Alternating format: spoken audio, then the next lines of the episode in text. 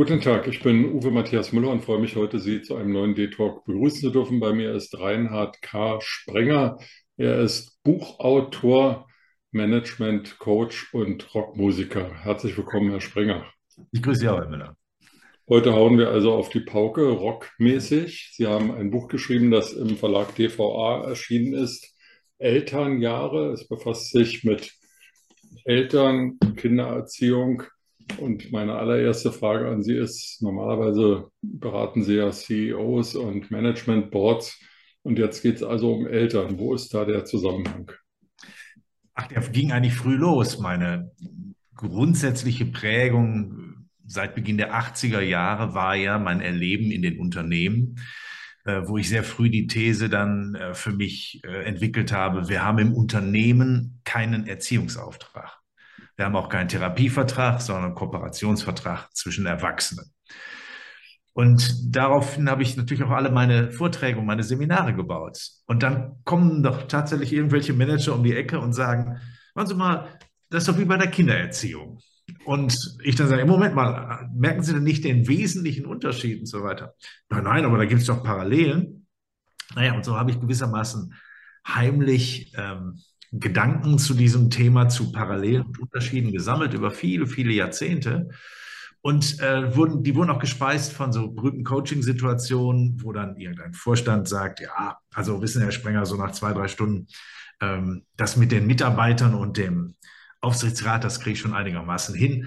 Aber mit meiner Tochter, da ist es ganz furchtbar. Ja, und also anschließend ging es dann in diese Richtung. Und als dann die Pandemie kam, war dann für mich die Gelegenheit, ähm, diese Gedanken mal zusammenzufassen, in ein Buch zu bringen. Und das sind dann die Elternjahre geworden.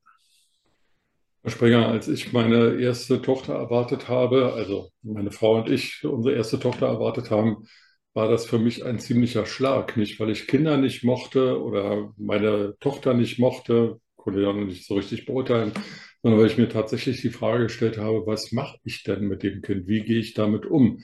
Ich hatte bis dahin kein Erziehungsbuch gelesen, hatte mit meinem Vater nie über Kindererziehung gesprochen, außer mich über meine eigene beschwert. Und ähm, ja, so werden wahrscheinlich viele Eltern ins kalte Wasser geworfen, wenn auf einmal eine Schwangerschaft da ist und man weiß, in sechs Monaten, fünf Monaten oder so, da ist noch jemand in der Familie, um den man sich kümmern muss. Ja, also äh, zunächst einmal ähm, kann sich niemand wirklich vorstellen, was es heißt, ein Kind zu haben. Also das kann einem niemand für einen anderen Menschen erklären. Das ist wirklich eine völlig neue Erfahrung, insbesondere natürlich auch für, ähm, die, für, die, für das Paar, das vorher ja nur sozusagen Mann und Frau war und plötzlich Vater und Mutter war. Das ist ein völlig neuer Rollenwechsel. Die Irritation, die daraus ähm, resultiert, kann ich sehr gut nachvollziehen. Auf der anderen Seite muss man sich ja Millionen Jahre oder mindestens einige hunderttausend Jahre vorstellen, wo Eltern ohne Elternratgeber einfach aus der Tradition heraus mehr oder weniger intuitiv wussten, was richtig war. Das hat sich verändert, ähm, weil die Idee der Kindheit überhaupt, die ist ja erst etwa so 170, 180 Jahre alt, plötzlich zugeschlagen hat, das Kind auch gesellschaftlich ein Projekt geworden ist. Also das Kind zu einer Identitätsquelle für Familien geworden ist, hat es das früher nie gegeben. Und deshalb die Eltern auch sehr bewusst sich dann auch um das Kind sorgen. Ich meine allerdings, man sollte diese Sorge auf ein vernünftiges Maß reduzieren. Das heißt, meine Empfehlung wäre, sorgen Sie sich nicht übermäßig um Ihr Kind, denn die meisten Kinder entwickeln sich eigentlich von alleine gut. Und man darf nicht überzuständig sein und man soll auch nicht dauernd im Weg rumstehen. Ähm, wir alle wissen, ein Kind muss lernen, möglichst früh ohne uns auszukommen. Und äh, diese Grundintuition sollte eigentlich für uns leitend und hilfreich sein. Hat der Boom der Elternratgeber vielleicht auch was damit zu tun, dass die Familienverbünde, jedenfalls in Deutschland, ja eigentlich so nicht mehr existieren? Die Kinder leben heute irgendwo anders als die Eltern und wenn die Kinder dann selber Kinder bekommen, können sie halt auf die Großeltern rein räumlich kaum noch zugreifen. Also da bin ich skeptisch. Es mag eine Rolle spielen. Nur muss man sich klar machen, dass diese Idee, dass ein Kind überhaupt bei den Eltern ist, ja noch gar nicht so alt ist. Das hat es ja früher nie gegeben. Ein Kind wurde geboren und wurde dann von Mägden, äh, von Ammen, von allen möglichen Leuten aufgezogen. Und dass diese Idee, dass Vater und Mutter zusammen sind und sich um ein Kind kümmern, ist eben, wie gesagt, erst so etwa 170, 180 Jahre alt, weil die Menschen auch Zeit hatten und der Wohlstand es ermöglichte. Also grundsätzlich glaube ich, dass wir auch als Eltern unseren erzieherischen Einfluss nicht überschätzen sollten. Äh, wenn ich an meine eigene Kindheit denke, dann kann ich sagen, äh, ich bin mehr von der Straße erzogen worden als von meinen Eltern. Ja, und die Macht der Gene, ganz wichtig ist auch der Zufall. Und ich finde es ganz wichtig, dass wir einfach anerkennen, dass wir natürlich einen Einfluss haben, aber wir sollten ähm, grundsätzlich auch anerkennen, dass es eine Menge Einflüsse von anderen Seiten gibt, die gleichsam in einem Kind zusammenfließen. Was sowohl gut, manchmal gut ist, aber auch manchmal ein bisschen, auch ein bisschen problematisch. Wir haben davon gesprochen, dass die Eltern nicht zu viel Einfluss nehmen sollen. Auf der anderen Seite gibt es das Wort von den Helikoptermüttern oder Helikoptereltern, ähm, die die Kinder bis vor die Tür des Kindergartens fahren oder Schule und alles beaufsichtigen, Apps auf die Smartphones laden, mit denen dann die Kinder verfolgt werden können. Ähm, und auf der anderen Seite gibt es aber eben auch den Trend zu sagen, ich will mir ein Kind jetzt nicht leisten, nicht aus finanziellen Gründen, sondern um meine Karriere nicht zu beeinträchtigen. Das ist ja ein wesentlicher Grund auch für den demografischen Wandel in Deutschland, dass eben immer weniger Kinder geboren werden, weil ähm, die Karriere oft im Vordergrund steht. Wenn nun doch ein Kind da ist, wie kann dann diese Work-Life-Balance wirklich funktionieren, ohne sich völlig zu verbiegen? Also zunächst einmal die beiden Aspekte, die Sie genannt haben, bedingen sich ja wechselseitig. Das heißt, ein Kind ist ja gewissermaßen heute wertvoller geworden. Ja, das ist, ähm, wir gebären insgesamt als Gesellschaft immer weniger Kinder. Die Kinder werden immer später geboren. Spätere Eltern sind ängstlicher. Alles das äh, spielt zusammen. Und insofern. Darf, glaub, darf, darf, darf, ich Sie da kurz unterbrechen und sagen, Kinder werden immer wertvoller. Früher sind viele Kinder geboren worden als ähm, Altersversorgung, weil dann die Alten sagen konnten, ich ziehe mich jetzt zurück vom Bauernhof und die Kinder sollen das hier machen. Ähm, heute gibt es das Rentensystem und Gesundheitssystem. Ähm, und wir werden uns oder wir sind uns im Moment gar nicht bewusst, dass diese staatlichen Systeme gar nicht alles auffangen können, dass also viele unserer Kinder oder Enkel später für uns werden sorgen müssen, nicht nur finanziell, sondern auch in der Sorgearbeit, weil es viel zu wenig Pflegekräfte gibt oder Mitarbeiter im Gesundheitswesen gibt. Ist das nicht eine neue Werthaltigkeit von Kindern? Doch zweifellos. Nur äh, ist das jetzt natürlich eine makrokosmotische Sicht, also eine, wenn Sie wollen, gesamtgesellschaftliche Sicht. Die individuelle Sicht von Eltern ist nach wie vor extrem subjektiv, um es mal sehr deutlich zu sagen. Kein Eltern bekommt ein Kind für die Gesellschaft, sondern für sich. Sie wollen ein Kind für sich, weil es ihre Lebensqualität erhöht und das ist auch zunächst einmal zu, äh, zu respektieren.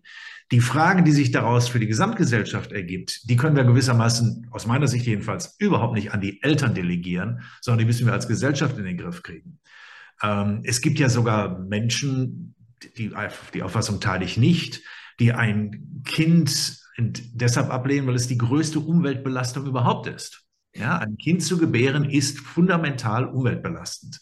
Und das muss man zunächst auch mal anerkennen, was hoffe ich jedenfalls die meisten Eltern nicht davon abhält, Kinder zu bekommen. Wenn man das versucht zu balancieren mit anderen Ansprüchen, ähm, dann ist sicherlich eine Konsequenz die, dass zum Beispiel Mütter immer älter werden und deshalb auch meistens weniger Kinder bekommen, also nicht so viele. Und dann die Frage der Balance ist eine schwierige grundsätzlich, weil ich glaube, dass wir zunächst einmal dort ein Ideal haben, das gar nicht erreichbar ist. Um es mal sehr deutlich zu sagen, balancieren müssen wir permanent. Balance ist eine Illusion. Oder anders formuliert, es ist einfach ein Preis fällig und beides und alles gleichzeitig haben zu können, ist aus meiner Sicht jedenfalls sehr destruktiv, erzeugt einen inneren Dauerkritiker und das Gefühl, niemandem wirklich gerecht zu werden. Das, denke ich, sollten wir uns nicht antun. Sie haben davon gesprochen, dass ähm, die Eltern den Kindern mehr Freiraum zugestehen sollten. Sie seien von der Straße mehr erzogen worden ja. als von ihren Eltern. Ähm, aber der Staat greift ja auch ganz stark in die Erziehung ein. Es gibt Kindertagesstätten, Kindergärten, Schulpflicht. Ähm, es wird über Wahlrecht gesprochen. Ähm, ich weiß gar nicht, ob es beschlossen wurde, aber im Bundestag wurde mindestens mal diskutiert, dass schon Kinder oder Jugendliche über ihr Geschlecht bestimmen können, bevor überhaupt die Pubertät abgeschlossen ist oder, oder begonnen hat. Also da gibt es ja viele gesamtgesellschaftliche oder politische Einflüsse, die die Eltern zum Teil gar nicht ignorieren können. Ähm, ist das nicht ein starker Widerspruch zwischen dem Einfluss auf der einen Seite der Eltern und auf der anderen Seite der Gesamtgesellschaft? Ähm, ich habe Schwierigkeiten mit der Idee des Widerspruchs. Die Dinge äh, ergänzen sich ja sehr häufig. Ich möchte an einem Punkt einsetzen, den Sie genannt haben. Also zunächst einmal teile ich Ihre Diagnose. Wir haben auch in dem Bereich ähm, einen Semisozialismus, also einen massiven Zugriff des Staates auf äh, die Kinder, auf die Erziehung mit ähm, einer gleichsam fürsorglichen Belagerung, ja, die permanent Gutes verspricht und sagt, sie wollen die Menschen versorgen. Jetzt, wo wir gerade miteinander reden, kann man sich ja angucken, äh, wie der Staat äh, ein ganzes Volk zu Almosenempfängern macht und sich nicht, wie ich meine, sich auf jene konzentrieren sollten, die wirklich, wirklich Hilfe brauchen und sie nicht alle versuchen, in irgendeiner Weise zu beglücken. Mein Hauptproblem ist damit letztlich dann doch die Frage der Selbstachtung, der Selbstverantwortung, der Freiheit. Ich weiß, dass das ein sehr problematischer Punkt ist, aber trotzdem halte ich an ihm fest. Niemand ist gezwungen, diese Fürsorge, diese staatliche Unterstützung zu nutzen und entsprechend diesen Einfluss. Ähm, ich weiß, dass das sehr verführerisch ist und dass diese, ähm, diese Institutionen, die uns entmündigen, gleichsam auch eine angebotsinduzierte Nachfrage erzeugen. Das heißt, es ist sehr, sehr verführerisch, die zu nutzen. Nur der Preis, den wir dafür zahlen, ist, dass wir den aufrechten Gang mehr und mehr verlieren. Ich habe das Gefühl, dass äh, die Deutschen sehr gern rummeckern und ähm, obwohl wir eines der reichsten Völker der Welt sind, es gibt große Probleme in unserem Land, unbestritten, aber eines der reichsten Völker der Welt sind, es ein hohes Maß an Unzufriedenheit mit dem und mit jenem. Ähm, auch Kinder haben ja ganz viel, es sei denn, sie sind wirklich arm und von äh, ganz arme Eltern haben heute ihr Smartphone oder ihr Fahrrad oder was weiß ich. Also es fehlt eigentlich nicht an materiellen Dingen, jedenfalls im Vergleich zu früheren Generationen, wenn ich jetzt mal an Kinder denke, die äh, in den 40er Jahren geboren wurden oder in den 20er Jahren geboren wurden. Da geht es ja der heutigen Generation alles in allem materiell, jedenfalls gut, bis sehr gut. Und trotzdem scheint das Glücksgefühl nicht so mit diesem materiellen Wohlstand mitzuhalten. Wie kriegen wir es hin, wieder zufriedener, nicht selbstzufriedener, aber wieder zufriedener zu werden? Also, wenn ich eine Antwort wüsste, so gleichsam auf Knopfdruck, würde ich das natürlich versuchen. Ich glaube, in allererster Linie müssen, würde ich zunächst einen Mikrokosmos mir anschauen, also in der Familie. Ich sehe, dass Eltern ihre Kinder zum Projekt machen. Dass ein Kind nicht mehr Nachwuchs ist, auch noch nicht mehr aufwächst, sondern ein Teil der gesamtfamiliären Reputation ist. Also ich spitze mal zu und sage, Kinder sind häufig Egoprothesen. Egoprothesen für die Eltern. Sie wollen in ihrem sozialen Umfeld gut dastehen und scheiden. Also wird immens investiert in das Kind. Ja, das Kind muss permanent einer Steigerungslogik entwickeln. Es muss immer besser werden, höher werden, sonst ist es ja nicht zu verstehen, dass man auch, dass gewissermaßen Kinder heute allesamt Hochbegabte sind, die äh, alle irgendwie das Abitur machen müssen. Das setzt, das macht die Familie natürlich zu einer, zu einem Trainingslager für diese Vertikallogik. Also es muss immer aufwärts gehen. Und damit gibt es aus meiner Sicht zwei sehr problematische ähm, Konsequenzen, die sich daraus ergeben. Das eine ist, wir bringen unsere Kinder um die Kindheit. Das heißt, wirft sich, muss sich permanent nach vorne werfen. Es ist nie in der Gegenwart, das Dasein, dieses, die Situation des Genießens für das Kind werden immer geringer. Sie werden also gewissermaßen verinselt permanent von einem Förderprogramm zum anderen gebracht. Wir verbringen, wir erzeugen aber auch für uns Eltern häufig das, die Kindheit unseres Kindes zu einer Zeit des Ungenügens, des sich permanent Engagierens und nicht der Gegenwart, der nicht des leichten Schwebens, des, wenn Sie so wollen, Genießens der Zeit, die ohnehin sehr kurz ist. Und das halte ich insgesamt auf beiden Seiten für einen hohen Preis.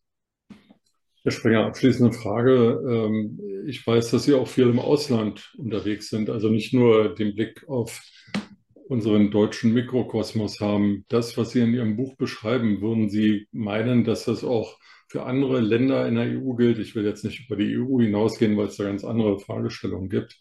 Aber Schweiz, Österreich, Frankreich, ähm, stehen die vor ähnlichen Problemen oder haben die das Thema Elternjahre anders gelöst? Nein, also da gibt es doch mehr Gemeinsamkeiten als Differenzen.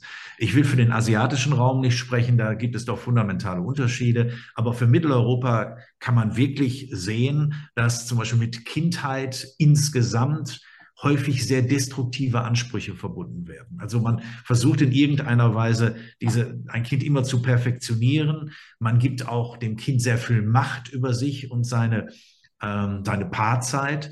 Und ich glaube, grundsätzlich gilt für alle diese Länder, wir sollten auf keinen Fall ähm, uns permanent perfektionieren wollen. Also Eltern machen eigentlich im Grunde nur viel falsch, wenn sie viel richtig machen wollen. Wenn sie also immer einer Perfektionsidee hinterher hecheln. Wir sollten uns auf keinen Fall ähm, wir sollten auf keinen Fall unsere Beziehung als Paar vernachlässigen, denn wenn es wichtig, wenn wir, wenn es uns wichtig ist, zusammen zu bleiben, auch nach der Elternzeit, dann sollten wir sehr, sehr früh schon für uns als Paar sorgen. Und wenn ich das noch ergänzen darf, man sollte sie auch nicht als Individuum vernachlässigen. Also wir können auch Freundschaft schließen mit uns selbst und uns dadurch gleichzeitig attraktiv bleiben für unseren Partner, denn Kinder kommen, Kinder gehen, Eltern bleiben. Und ich glaube, wenn man das auf diesen Punkt bringt, sind wir gut vorbereitet, dass auch die Zeit nach den Elternjahren vielleicht eine Zeit ist, ähm, die es sich lohnt, gut zu vergeuden. Herr Springer, das perfekte Schlusswort. Sie haben geschrieben, das Buch Elternjahre, erschienen im DVA-Verlag, 314 Seiten, überaus lesenswert und nur zu empfehlen. Vielen Dank für das Gespräch heute. Danke Ihnen auch.